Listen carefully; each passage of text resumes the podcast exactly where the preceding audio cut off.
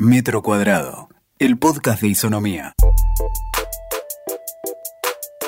Hola, ¿cómo estás? Aquí Juan Germano nuevamente en esta subsección de Metro Cuadrado, el podcast de Isonomía. Y en este caso vamos a estar hablando con Santiago Siri. sobre un montón de cosas, sobre opinión pública, sobre la toma de decisiones, pero sobre todo sobre la tecnología y la política aplicada. Santiago Siri es fundador de Democracy Earth, que es una organización sin fines de lucro, respaldada entre otros por Y Combinator. Se dedica básicamente al desarrollo de tecnología abierta y descentralizada. Santiago fue uno de los que fundaron el Partido de la Red, que fue el primer partido político digital en presentarse elecciones en Argentina. Es socio de Bitex.la, que es líder en servicios financieros basados en Bitcoin, y vamos a hablar bastante sobre el tema Bitcoin y también es miembro del World Economic Forum desde el 2012 y autor del libro Hacktivismo, que fue editado en 2015, al cual recomiendo mucho. Así que, sin más preámbulos, vamos a charlar un rato con Santi.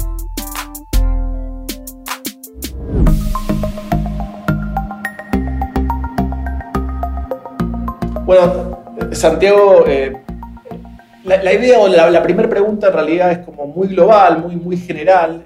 Este, vos sos una persona que has vivido en Argentina, que has vivido en Estados Unidos, en España, digamos, has, has podido viajar bastante.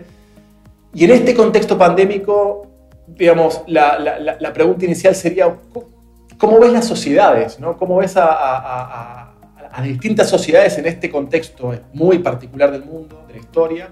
Este, en términos generales y también en términos con, con, si se puede hacer alguna generalización, con la política, porque la pandemia puso en, en, en tensión, digamos, a, todos los, sistemas políticos, a las democracias, a las no democracias, este, al vínculo eh, con, la clase dirigente. ¿Cómo, ¿Cómo, estás viendo de manera general este, ese proceso? Bueno, a mí me toca vivirlo. Eh, cuando estalló esto estaba en Buenos Aires, hice, hice dos meses de cuarentena en Buenos Aires, luego me vine a Madrid eh, hice cuarentena aquí en Madrid eh, y ahora eh, he visto un poco más el ciclo desde la mirada europea.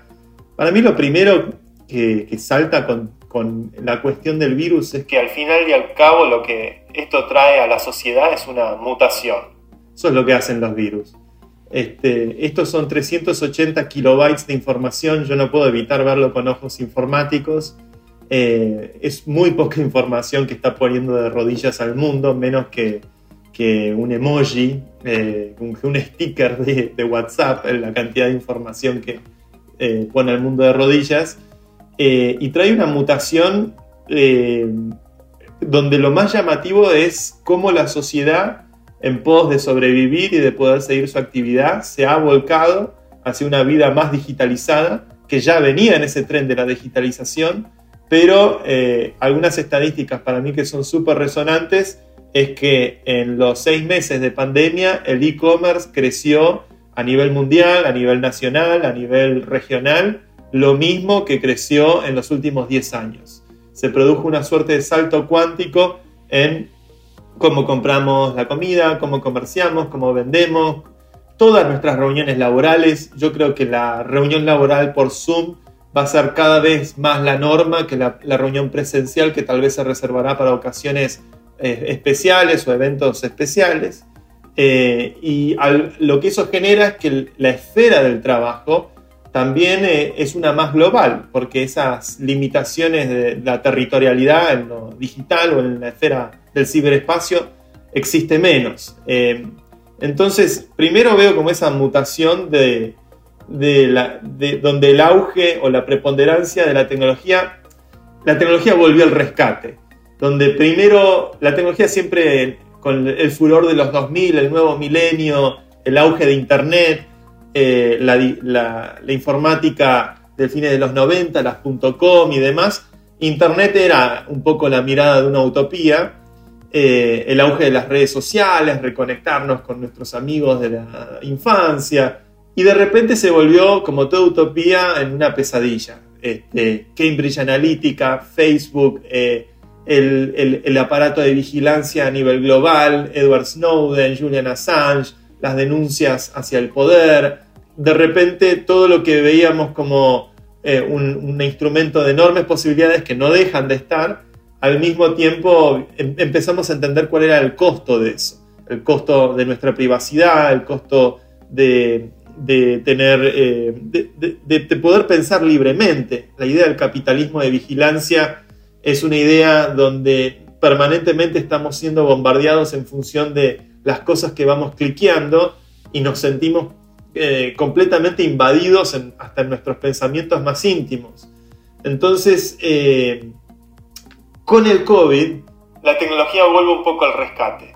Si miro los mercados, eh, la acción que más creció este año, una de las acciones que más creció es Zoom, por razones obvias, por el nivel de consumo que tiene esta misma plataforma que estamos usando ahora. Por otro lado, también el auge de las compañías tecnológicas, el auge de las criptomonedas, la inversión más inteligente de 2020 en términos de retorno hasta la fecha ha sido eh, Ethereum y Bitcoin, estos dos proyectos de, redes eh, criptográficas que están proponiendo usar a Internet para las relaciones económicas transnacionales y, e incluso avanzando también sobre una agenda criptopolítica incipiente, de nicho, minúscula, para una nueva generación, pero que es una semilla que no deja de crecer y que factiblemente, creo que mirando hacia la década que estamos arrancando, va a crecer de forma muy importante.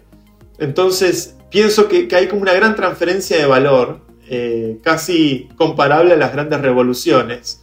Cuando los bolcheviques toman el poder de Rusia, hay una gran transferencia de valor de una élite oligárquica a una nueva protoélite proletaria, pero que no deja de ser también una, una forma de oligarquía. Y en este caso tal vez hay una transferencia de valor eh, de, las, eh, de los boomers a los millennials, que son quienes se mueven nativamente en estas nuevas tecnologías.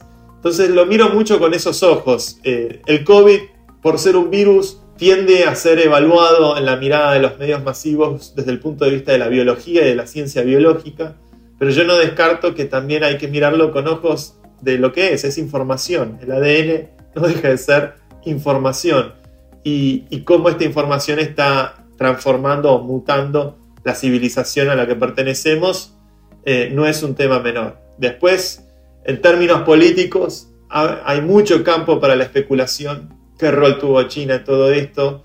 ¿Qué implica, eh, ¿qué implica cómo nos vamos a adaptar como especie? ¿Qué, qué medidas son realmente efectivas? ¿Cuáles no? ¿Cuáles, ¿Qué medidas están incentivadas por un sesgo ideológico? ¿Cuáles no?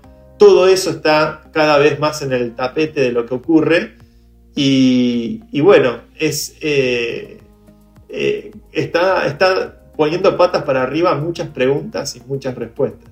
Sí, total, totalmente. Me, quedé con lo que dijiste medio al pasar de la criptopolítica, ¿no? Eh, me, gustaría que, te expandas un poquito en eso, me gustó para, para, que todos conozcan un poquito más. Mira, la, la historia, si hago un zoom para atrás, la historia de la computación, que es un tema que a mí particularmente siempre me gustó, tuvo grandes eh, profetas. Eh, uno seguramente muy importante es eh, casi el padre de la computación moderna, que es Alan Turing, que él tenía una inquietud matemática en la década del 30, que era tratar de descifrar si existía en el universo de números, qué números podían no ser computables.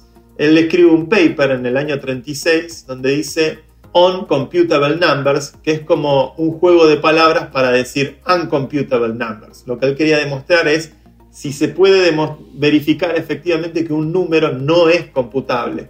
Computable para él quería decir algo, un número que pueda ser consecuencia de una serie de pasos o de procesos, lo que hoy se conoce como un algoritmo. Y en su idea para divisar un dispositivo que resuelva la, cómo calcular si un número es o no computable, él imagina lo que hoy entendemos por computadora. Alan Turing, eh, con esas ideas primigenias, luego en la Segunda Guerra Mundial es convocado para desencriptar a los nazis y termina, la computadora termina ganando la guerra. Eh, la, la, capacidad de computación termina ganando la guerra. A mi humilde entender, porque estoy lejos de ser un especialista en la Segunda Guerra Mundial, lo que es un tema que fascina, la computadora tuvo más relevancia estratégica que la bomba atómica. La bomba atómica fue para ponerle un freno a los japoneses, pero la computadora eh, fue un secreto de Estado.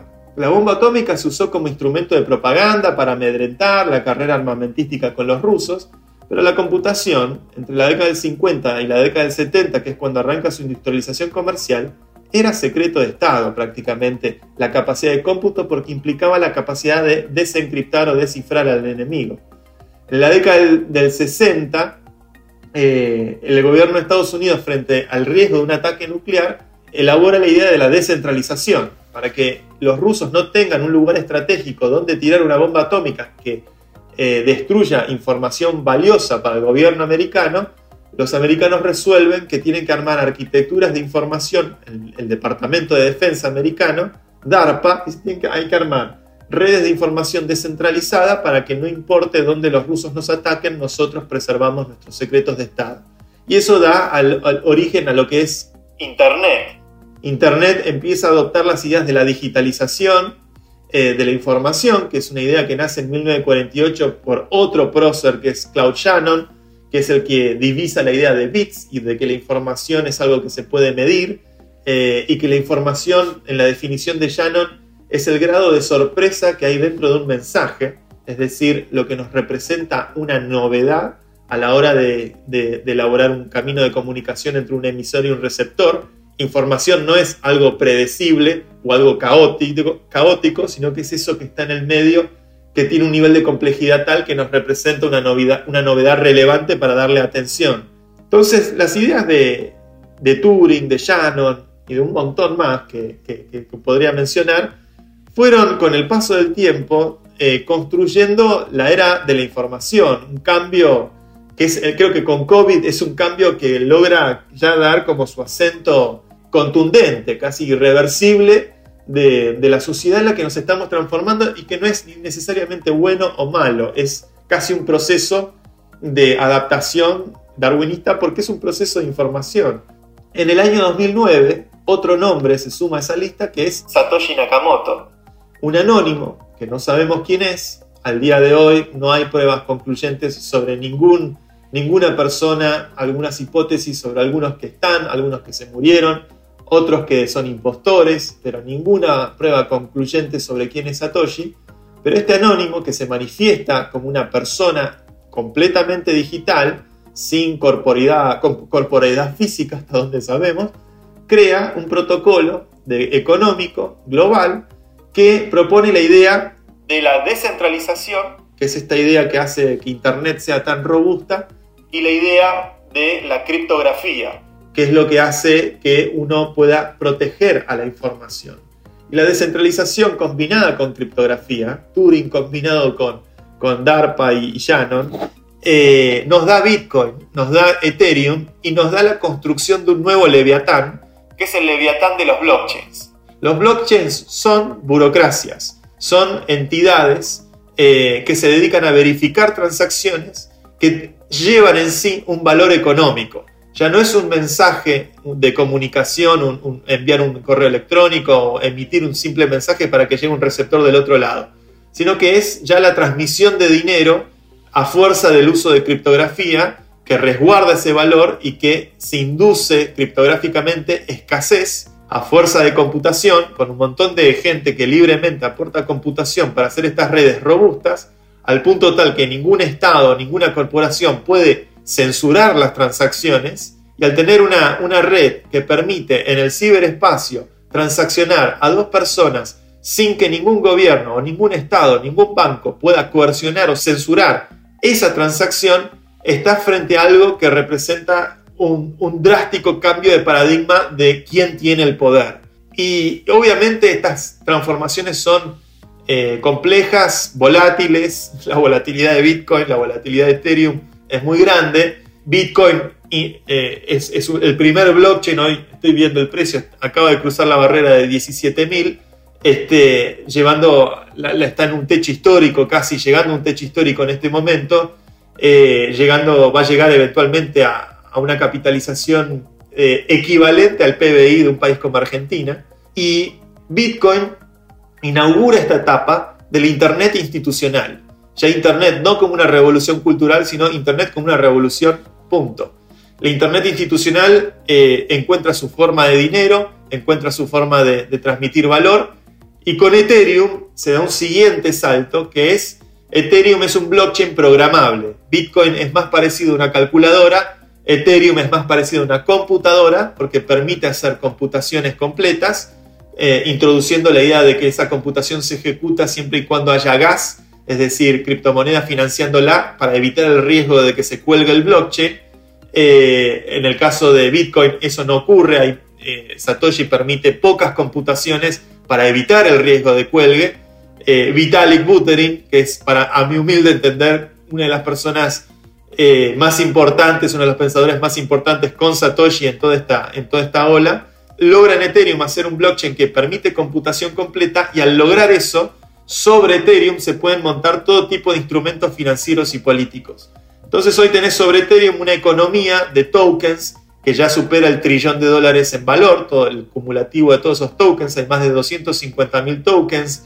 Hay tokens que representan assets en el mundo real, lo que se conoce como security tokens, eh, pueden representar desde una propiedad hasta el pase de un jugador de fútbol o una obra de arte.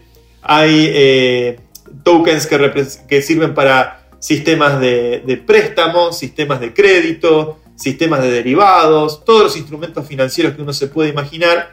Y ocurre sobre esa red un movimiento financiero nuevo que permite operar económicamente, sacar crédito, prestar dinero, apalancarse, eh, bueno, eh, una nueva, un nuevo Leviatán que cada vez gana más capacidad, más, posibilidades. Eh, y es una era, a mí lo que me pasa, yo recorro mucho ese mundo, eh, es, es, un mundo liderado por programadores. Todo el código que se escribe sobre este tipo de software, tanto en Bitcoin como Ethereum, es código abierto. No es un código que, tenga, que venga de una empresa, que tenga un copyright. y que está construyendo una realidad económica nueva. Y, hay una legión ahí de, programadores, de hackers, de, inversores, de, especuladores, de, usuarios, una, nueva generación que está creciendo nativamente con esto como crece, nosotros crecimos jugando a videojuegos. Y esa nueva generación está pensando cómo hacer eh, corporaciones en el blockchain, cómo hacer gobernanza en el blockchain, cómo hacer democracia en el blockchain, cómo hacer eh, sistemas de renta básica universal, eh, sistemas sociales, eh, porque ahora tenemos las primitivas para poder programar eso, ya no hacerlo desde la retórica política, que se fundamenta en la idea de la autoridad central y esa autoridad va a venir con promesas, pero las promesas de la política son promesas suaves. Es decir, yo te prometo que mañana sus ahorros van a estar en el banco. Es una promesa, pero es una promesa que no está garantizada más que por la fuerza de una autoridad o la, la fuerza tal vez de, un órgano de seguridad de, un Estado. En cambio, las promesas que ocurren en el blockchain son promesas duras, porque ocurren, se fundamentan a base de matemática y criptografía.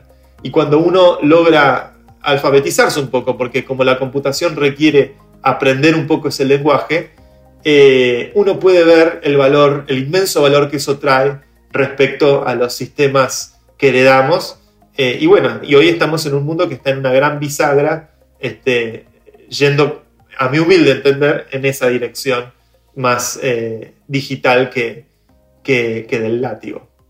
Y, cómo es, espectacular lo que contás, me, quedé, te estaba escuchando muy atentamente. ¿Y, cómo te imaginás? Eh, es difícil ir al futuro, ¿no? Pero esa, vos estás en una transición ahora, como bien planteás, este, incipiente, seguro todavía en un, como bien planteas, en un ecosistema muy diverso de personas, pero no, no me atrevería a llamarlo mayoritario, sino más bien algo todavía medio, entre comillas, de nicho, eh, creciente, pero de nicho.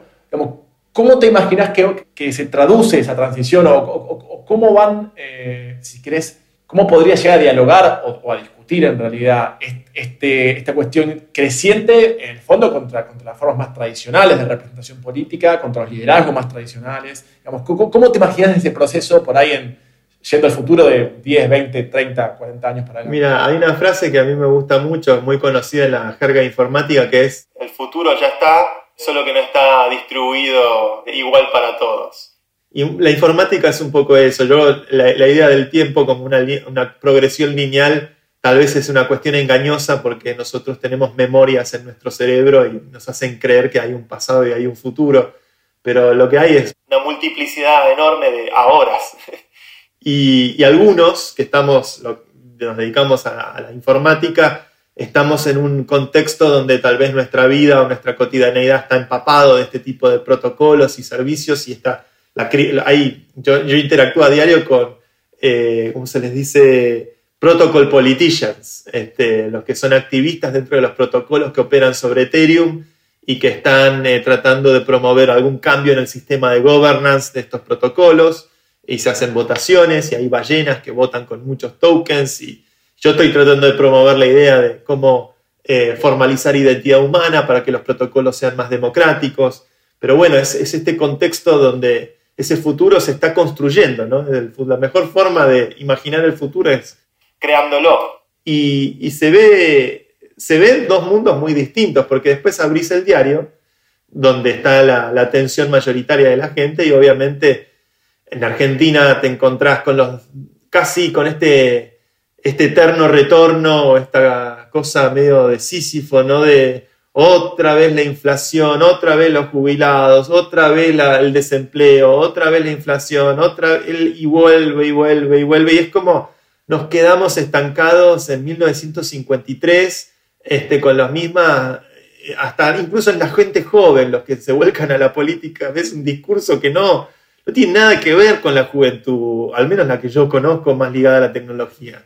Este, sino que se empiezan a aparecer, si vos mirás la estadística de la edad promedio del congresista americano en Washington desde 1980 hasta 2020, en 1980 la edad promedio del congresista era 36 años y ahora debe estar en 54. Ha ido envejeciendo la clase política porque se atornilla el poder este, y el mundo está mirando cosas que la última carrera presidencial, Trump tiene 70 seis años y Biden tiene 78. Eh, es como una locura el, desfasaje intergeneracional que hay. Em, entonces, a, mí es, realmente, trato de entender cómo construir un puente. Bajo ninguna óptica me parece que hay que faltarle el respeto a las instituciones, hay sangre, sudor y lágrimas detrás de ellas, hay que entender y aprender, sobre todo los más jóvenes tenemos que aprender este, por qué están, funcionan como son. Yo ya me estoy poniendo viejo, soy padre y valoro algunas cosas de por qué las instituciones son como son. Eh, y hay que lograr tender puentes, pero tiene que haber voluntad de los dos lados. Yo siempre, mi caballo de batalla en Argentina ha sido eh, una, arrancar un sutil proceso de bitcoinización de la economía donde la, reserva, las reservas del Banco Central tienen que poner el 1% de sus reservas en Bitcoin. El 1% representa un riesgo muy menor porque no es el 99%. Eh, al mismo tiempo, en términos relativos, es muy grande respecto a la red de Bitcoin. Entre pitos y flautas creo que el cálculo son 400 millones de dólares.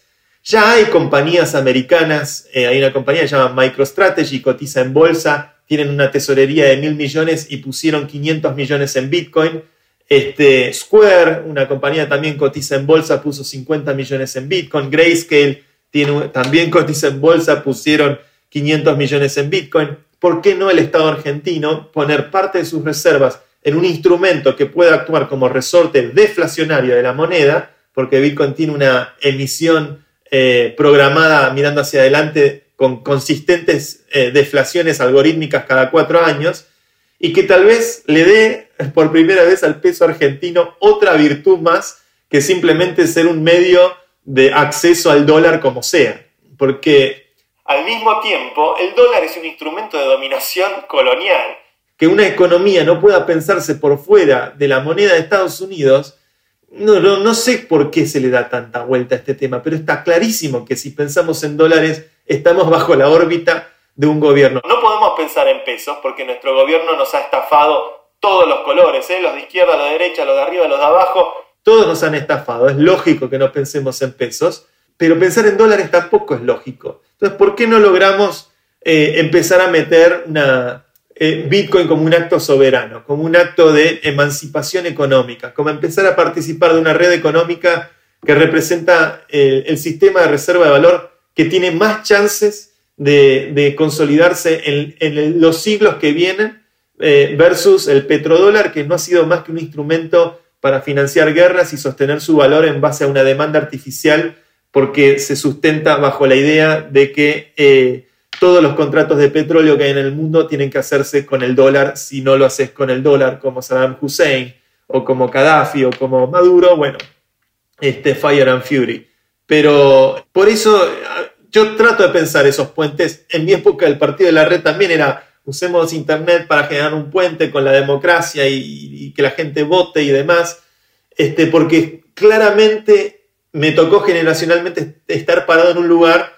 Una vez me presentaron como senior millennial, ya tengo 37 años, me identifico mucho con los millennials, puedo hablar eh, el idioma que hablan, ya en algunas cosas me pierdo por ser padre, y al mismo tiempo veo, conozco de cerca la generación X, conozco los boomers, conozco y hay, hay que lograr entablar ese puente. Es un tema generacional por sobre todas las cosas y esto es transversal en todo el planeta.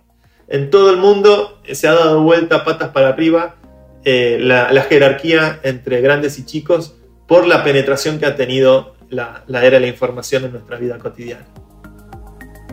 Tengo una pregunta por ahí, por ahí no tenés los nombres, pero vos hablás de esta, de transición, hablaste de tender puentes, me parece muy, muy, muy interesante ese proceso. Eh, por ahí estos pequeños ejemplos, eh, el 1% del Banco Central, digo, cositas que no son eh, cambios revolucionarios en, lo, masivo, pero sí desde lo conceptual, desde lo simbólico, es una revolución. En el sistema, ¿no? digo, los, los actores del sistema hoy, por ahí pensando España, creo que lo, seguís porque vivís, un poquito Estados Unidos, un poquito Argentina por, por, por, tu corazón y por dónde venís.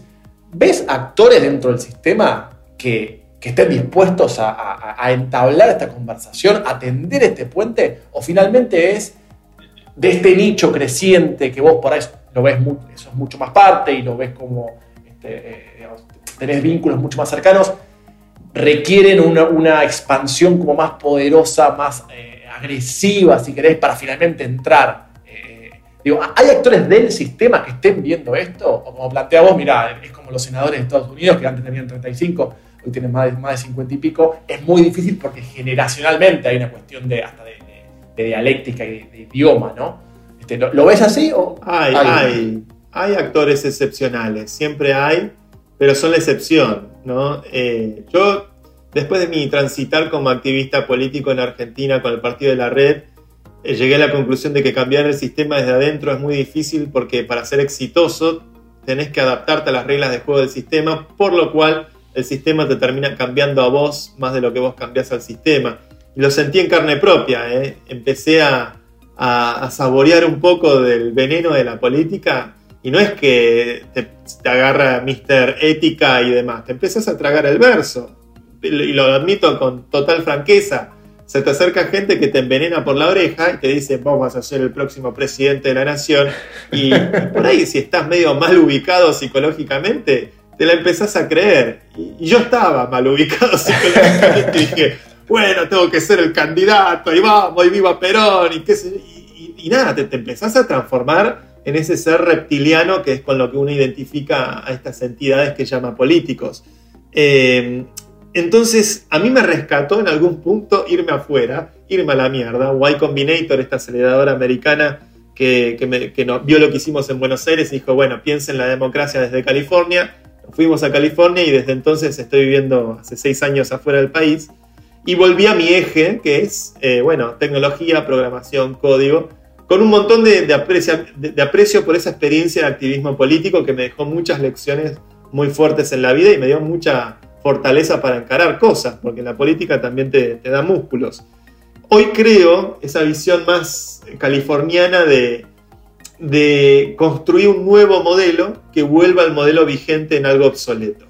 Y eso en algún punto Bitcoin y Ethereum son ese nuevo modelo. Son nuevas redes que no le piden permiso a nadie, que no necesitan del permiso de nadie, que se fundamentan en los límites físicos de lo que es posible hacer con la informática y que permiten eh, construir nuevas formas de consenso que no tienen que pedirle permiso al gobierno para existir, para hacer.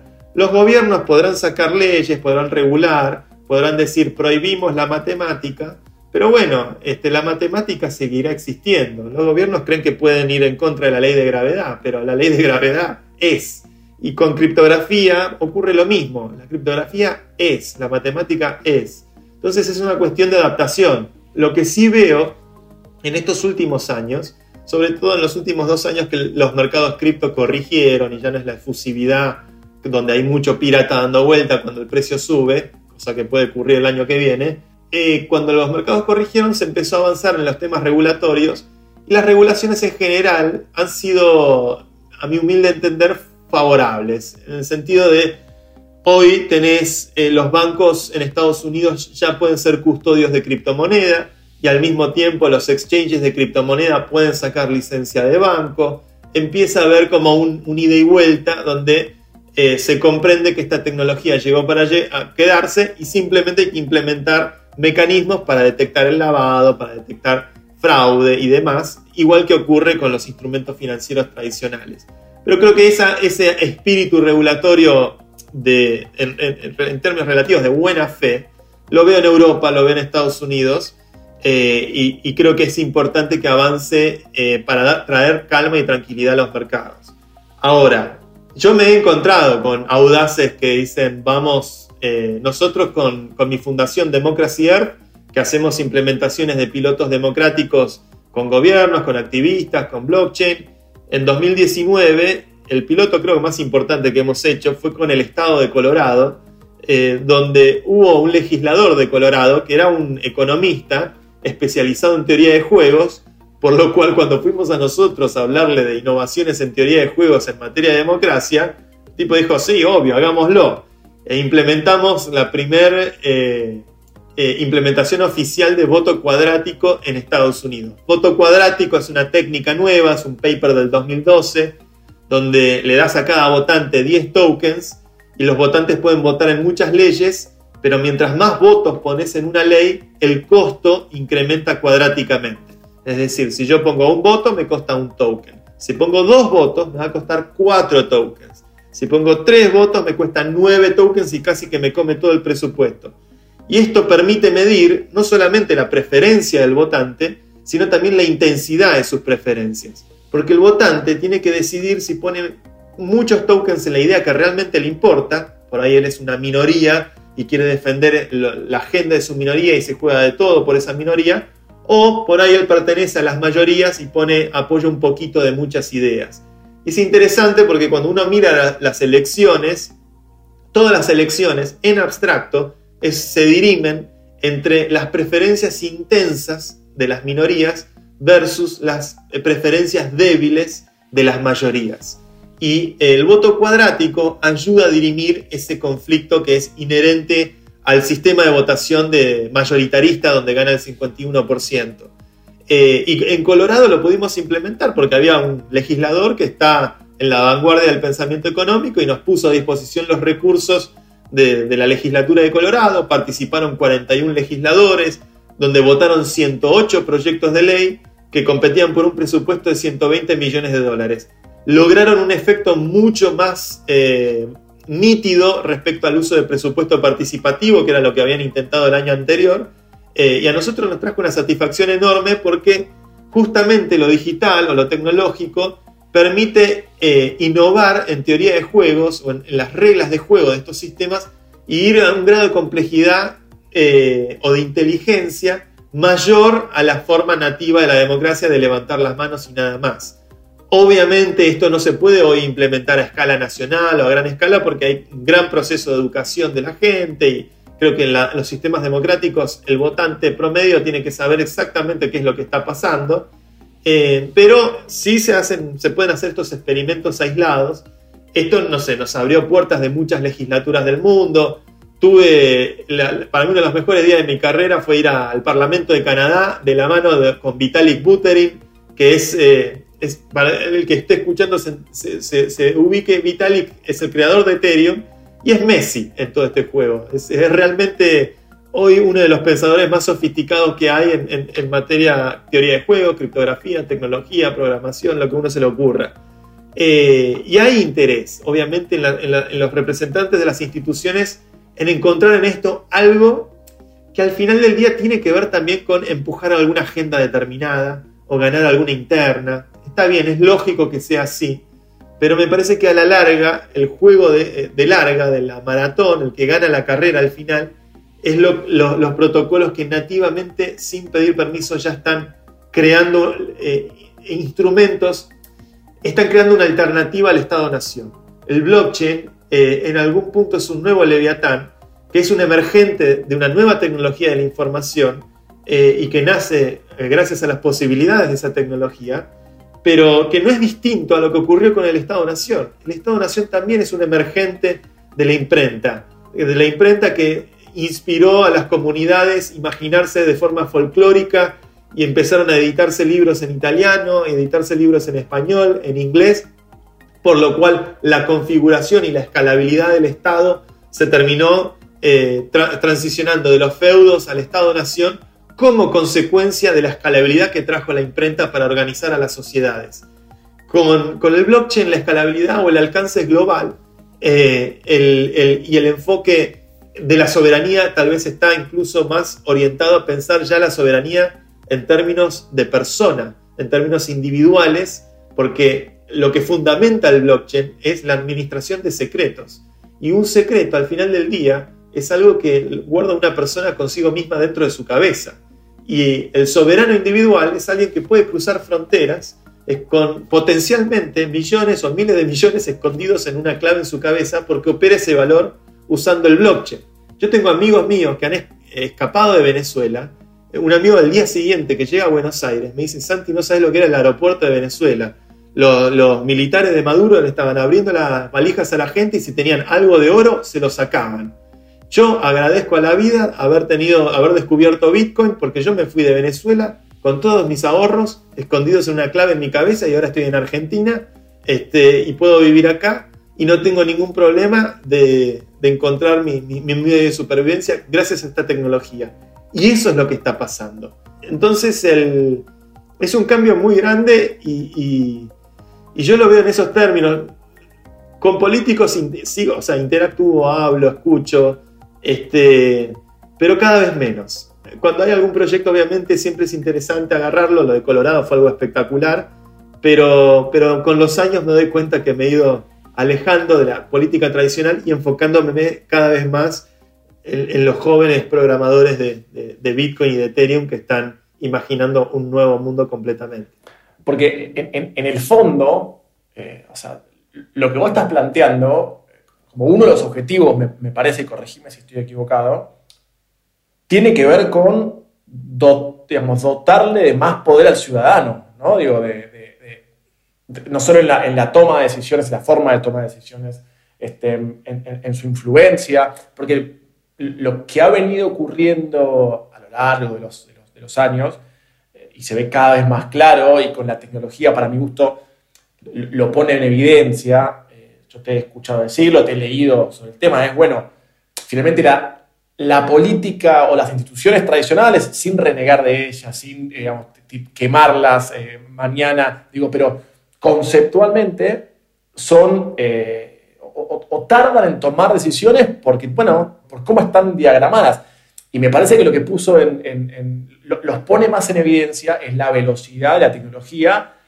En un montón de otros eh, esquemas de nuestra vida diaria podemos llegar a una, ante una pregunta, una respuesta instantánea, ante una dolencia o algo que a sentir mal, automáticamente la tecnología nos puede llevar muy rápidamente a sentirnos bien. Digo, eh, creo que eso es lo que pone en evidencia la diferencia de un Estado o un gobierno que es un elefante que se mueve lento contra en un montón de otras variables de tecnología este, moviéndose mucho más rápida, lo cual genera, me, parece a mí, es, o en parte, esta enorme disociación que hay en, la actualidad, ¿no? Digamos, la, crítica al, sistema político liberal, este, eh, bueno, lo que ha pasado hace años en, en Medio Oriente con ciertas revoluciones, vos has, escrito un libro sobre eso. Este, mi punto es, tal vez para que finalmente este, este empuje por ahora de nicho y minoritario, pero creciente, de como ese salto de calidad, tenga que ver con un derrumbe, ¿no? Porque vos planteaste recién, bueno, me estoy alejando de los políticos tradicionales, antes los escuchaba más, ahora los escucho menos. Pusiste un caso de un, tipo en California que evidentemente es un tipo de avanzada. Este, eh, digo, Tal vez sea eso lo que, lo, que se necesita, o, te imaginas que no, que no, que no necesariamente. Mira, si hacemos silencio y escuchamos un poquito, el derrumbe está ocurriendo ahora. El derrumbe está ocurriendo ahora, ocurrió en la... eh, siempre en noviembre, ¿no? Cuando caen los muros, este, eh, ¿cuándo fue la elección? 3 de noviembre. Todavía no se define la elección de Estados Unidos. Está, bueno, en realidad está más o menos definido, pero pasa que hay un niño caprichoso ahí diciendo y real que soy presidente y tuitea. Y no, es como que el rey está desnudo, ¿no? Es la, la fábula del emperador, el, el rey está desnudo. Eh, no se define, no se define, y están ahí que se cuentan. Cuando se están contando los votos, y Wisconsin y Pensilvania y no sé qué, Bitcoin, tú, tú, tú, 14 lucas, 15 lucas, 16 lucas, ahora lo estoy viendo, 1704. Ese es el derrumbe. Se está, un, sistema que se están matando dos viejos cascarrabias este, mientras la gente está diciendo fuck the dólar, yo no quiero tener más dólares americanos, me voy al Bitcoin. Este, y está explotando por las nubes. ¿Qué ha sucedido este año con COVID? Todos los gobiernos, vos ves la, tasa de emisión de la Reserva Federal, nunca emitió tanto en su historia como en este año. 6 trillones, 7 trillones, no sé cuánto fue el paquete. Yo lo vi en carne propia, todavía tengo ciudadanía en los Estados Unidos y, y me llegaron 800 dólares de un cheque con la firma de Trump este, y plata para sustentar los sueldos en mi fundación. Y el Helicopter Money, eh, la, maquinita de imprimir, está ocurriendo en Estados Unidos más que nunca. Y cuando los gobiernos imprimen, este, la moneda se devalúa, pierde valor, eh, hay inflación y lo que el único gobierno, entre comillas, gobierno, ¿no? que ha decidido en un año donde todos los gobiernos han imprimido, ha decidido bajar su emisión a la mitad, porque es como está estipulado algorítmicamente desde el año 2009 cuando se activó el protocolo, es Bitcoin. Bitcoin en mayo de este año la emisión de Bitcoins eh, bajó de 1800 Bitcoins diarios a 700 Bitcoins diarios. O bueno, 1800 dividido 2 no me sale en este momento la cuenta, pero 900. Y, eso es porque la política monetaria de Bitcoin fue puesta a fuego en base a código digital y un montón de computación respaldando ese código para que no se modifique y para que sea inmutable. Y Bitcoin, cuando todos los gobiernos estaban anunciando helicopter money, Bitcoin bajó la emisión a la mitad. Y se está viendo en los precios. El derrumbe es ese. Yo, yo siento que es un derrumbe. Eh, el, fundador del Partido Pirata, que lo conocí en La Haya, en una de esas convenciones que nosotros ¿no? nos mirábamos diciendo, ¿qué hacemos acá? Entre todos estos militares de Sudán y generales europeos y políticos de no sé dónde este, me dijo, mira, en política, lo que decías vos, los movimientos son glaciales porque son cuestiones de donde lleva que una generación se muera para que otra vaya tomando el poder, y son movimientos glaciales, pero cuando de repente se da ese recambio, ¡prum! se produce el derrumbe, se cae este, el, glacial y se genera el estruendo. Y creo que ahora el estruendo está ocurriendo al que al menos presta atención a estos mercados, este, lo, lo, puede palpar o empezar a sentir eh, en carne propia. Y me parece que es una narrativa que se va a pronunciar muchísimo en los 2020, eh, en esta década, donde es casi como un cambio de piel de, la propia serpiente de, del poder. Eh, habrá que ver qué, qué, viene con todo esto. Obviamente, también todo cambio trae un montón de cosas no deseadas, este, un montón de cosas inesperadas. Este, no todo es color de rosa eh, y hay que saber eh, este, leer el, los tiempos que estamos viviendo para entender cómo adaptarse y sobrevivir. Te, te hago una preguntita por, por ahí corta, eh, más para, pensando en la Argentina, de esa experiencia del partido de la red, eh, hoy por hoy hay, digamos, quedó algo, eh, hay un incipiente, ¿cómo, cómo quedó ese, ese proceso que, que, que fue súper interesante, este, de, de, año 2011, 13, 2013 fue, ¿no? 2013. 2013. ¿Y que quedó algo de todo eso eh, o, o, se fue...? El partido de la red, yo creo que, a ver, también lo hablaba con, con Rick Falvinch del Partido Pirata, ¿no? Eh, lo que termina ocurriendo es en algún punto cuando uno arranca una odisea política, eh, al principio hay un montón de idealismo y un montón de ganas de patear el tablero y se acerca.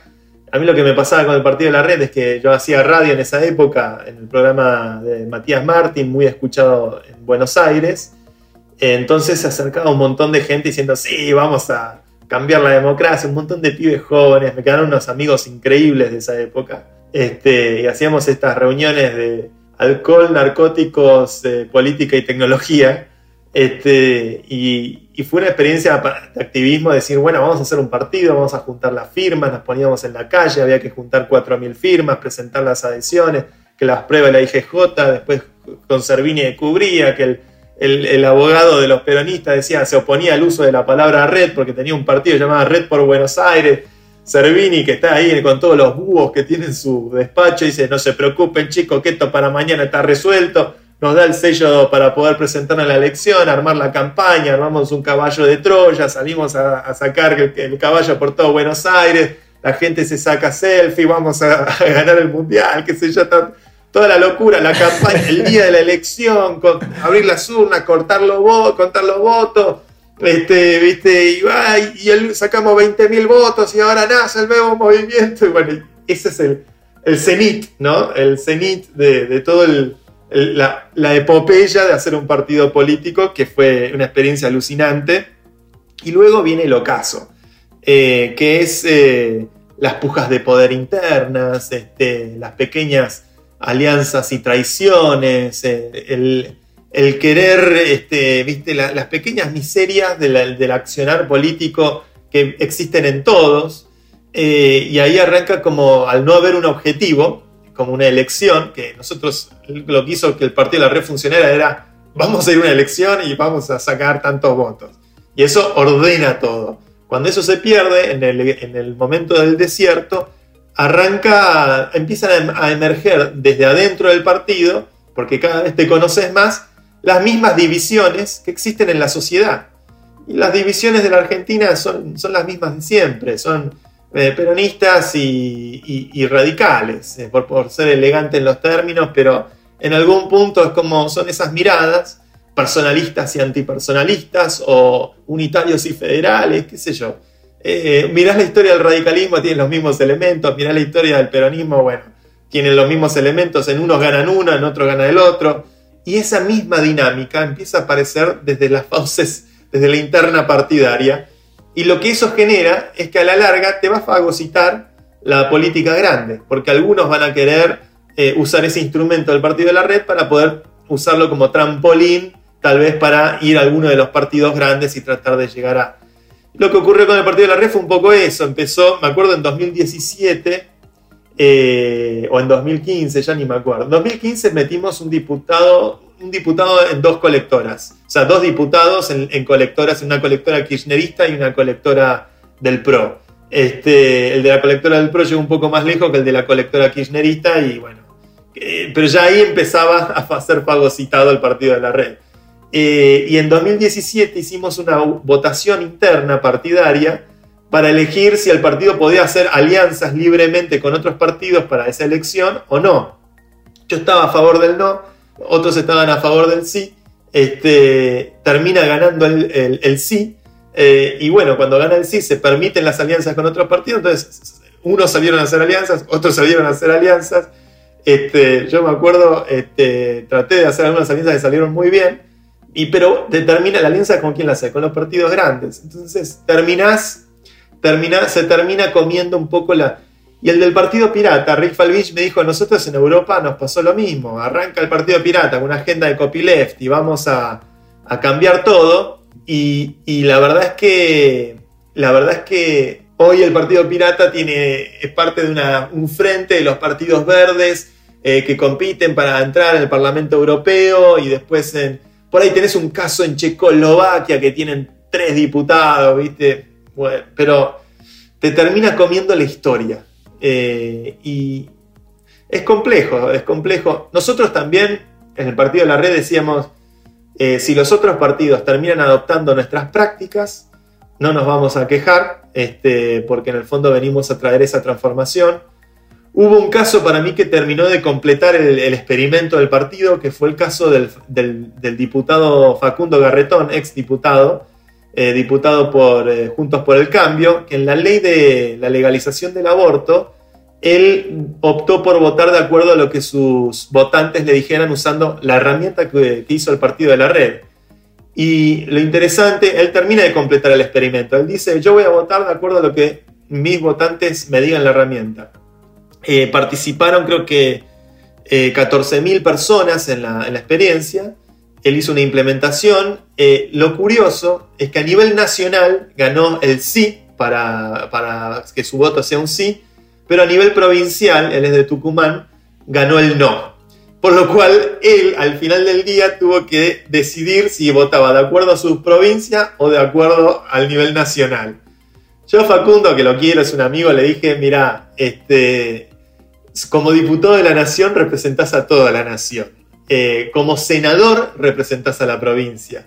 Deberías votar como a nivel nacional. Pero yo también estaba tirando para mi interés en, en, eso y él votó de acuerdo a lo que al final yo creo que es su conciencia. Pero fue interesante porque ahí completó el experimento en una ley hiper trascendente. Eh, y nos, y creo que, que, que, nada, yo ahí me, me, me, sentí muy satisfecho en, bueno, nos lanzamos a la política a hacer esto, logramos armar un caso donde en una ley trascendente un diputado haya usado la herramienta, se dio de esta manera, saquemos las conclusiones en limpio pero, pero siento que dejamos un, una pequeña huella que ayuda a dejar un testimonio y, nada, vendrán las generaciones futuras, verán eso y dirán, no, se equivocaron acá y hay que hacerlo así y bueno, y, mejorarán lo que uno ha hecho.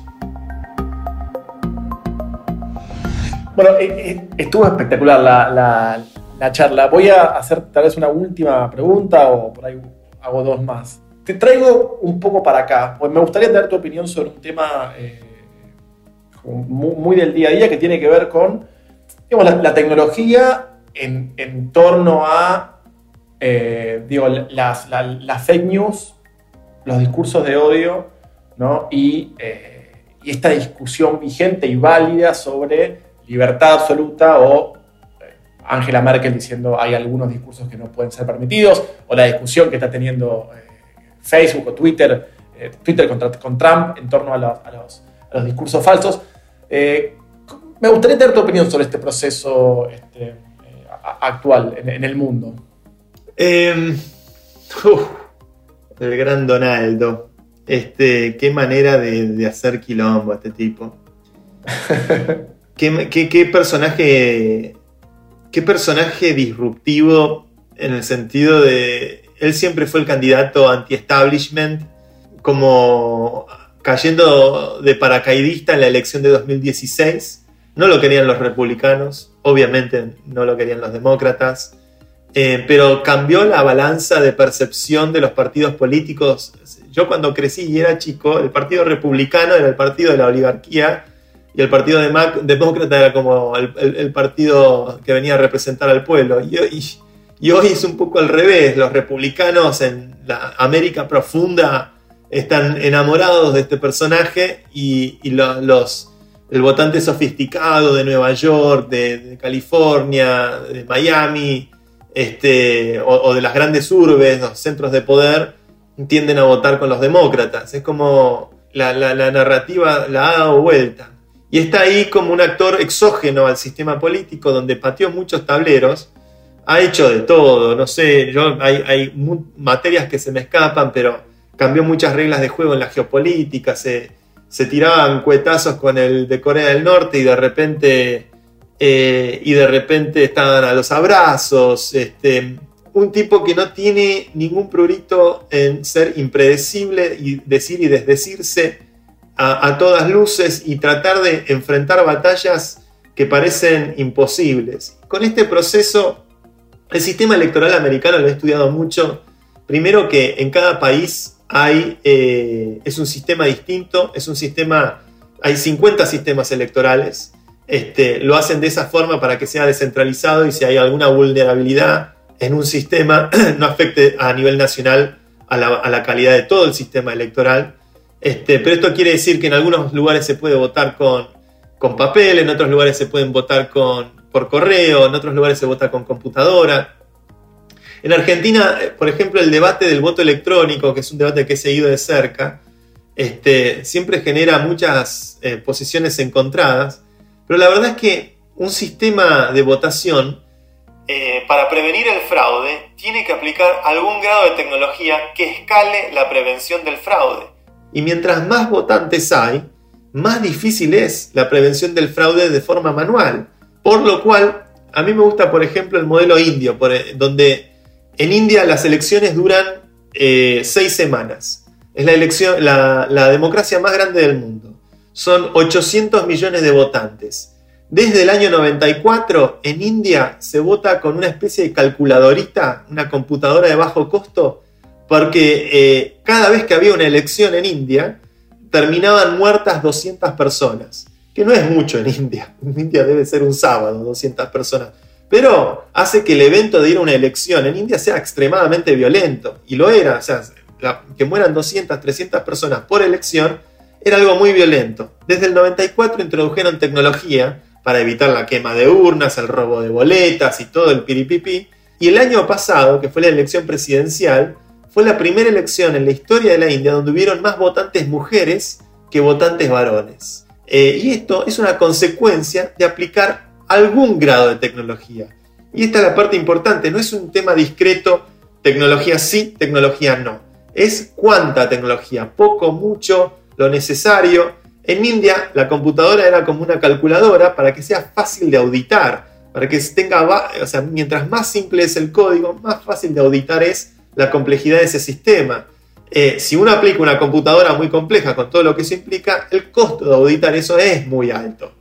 Eh, entonces, en Estados Unidos hubo claramente una maniobra eh, muy audaz por parte de los demócratas en hacer el voto por adelantado, cosa que no ocurría antes con este tema de los mailing ballots y ahora está eso entrando como en tela de juicio y, siendo evaluado, pero, pero lo que yo aprendí implementando sistemas democráticos es que uno va a una elección para afrontar decisiones difíciles, no va a una elección para decisiones fáciles. Las decisiones fáciles son fáciles, se logra un consenso, se hace.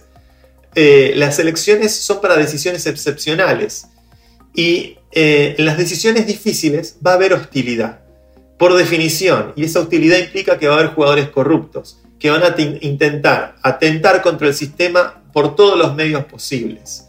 Entonces, eh, como es una decisión difícil, tiene que haber un alto grado de legitimidad en esa decisión. A mayor el riesgo de una decisión, mayor la necesidad de legitimidad. Por eso apostamos a la idea de la democracia.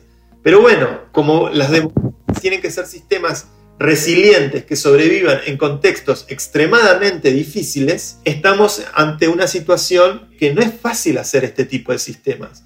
Yo llevo cinco años haciendo pilotos de... No, que cinco, desde el 2012 puedo argumentar, 2013, casi ocho años haciendo sistemas de, democracia digital. Siempre nos enfocamos en implementar nuestros pilotos en contextos reales, para que no sean simplemente encuestas. Eh, y lo que te puedo decir en estos cinco años sacando tal vez el caso de Colorado, porque eran todos legisladores este, en un contexto acotado, en todos los casos que hicimos nos hackearon de alguna forma u otra. Eh, una vez hicimos un shadow referéndum en Hong Kong con 800.000 votantes para elegir un, alcalde de Hong Kong usando Telegram y persistiendo la integridad del voto con Bitcoin. Eh, de los 800.000 votantes, 700.000 eran robots chinos que nos aparatearon la elección en Telegram. Entonces, el tenés, para mí fue como empezar a descubrir, tipo, ah, esto es un quilombo. Esto es un quilombo y Donaldo lo sabe, Biden lo sabe, todos lo saben. Eh, y el manoseo es una fija en la, democracia. Lamentablemente. Por eso, por eso qué sé yo. Eh, la tecnología ayuda. Si el VAR hubiese existido, el 2014 lo ganábamos porque cobraban el penal ese que le hicieron a el puñetazo que nos dio Neuer. Por ahí no ganábamos 1986, ¿no? Por la mano del Diego, pero... Pero con el Diego ganábamos igual, porque el Diego es el Diego. Este, pero creo que la tecnología... Ayuda a calmar a las fieras. Ayuda a calmar a las fieras. Eh, en India pasó eso. Y, y, creo que es un argumento potente ese. No hay que, viste, ser un, un ludita, hay que adaptarse Sí creo que obviamente tal vez no estamos listos como sociedad para garantizar que todo el mundo tiene los medios para poder entender cómo funciona una computadora y es temprano tal vez para avanzar en esa dirección hoy. Pero hay que avanzar en la educación para eso, hay que avanzar en la, alfabetización digital, en fin, creo que es algo que ocurrirá eh, inevitablemente a medida que las fallas del, sistema que heredamos sean cada vez más este, evidentes e inevitables. Y de vuelta, estamos en el medio del estruendo ahora. Bueno, Santi, yo te agradezco muchísimo tu tiempo. Fue una charla súper inspiradora. Eh, a mí me encantó, estoy seguro que, los, que nos escuchen les, va, la van a disfrutar muchísimo. Así que nada más que agradecerte tu, tu, tiempo. Un placer, como siempre, escucharte. Y bueno, y ya nos veremos, espero presencialmente en algún momento. Espero que sí. Un placer, como siempre, charlar con vos, Juan. Gracias por invitarme. Este, y nada, continuará, como siempre. Un abrazo grande.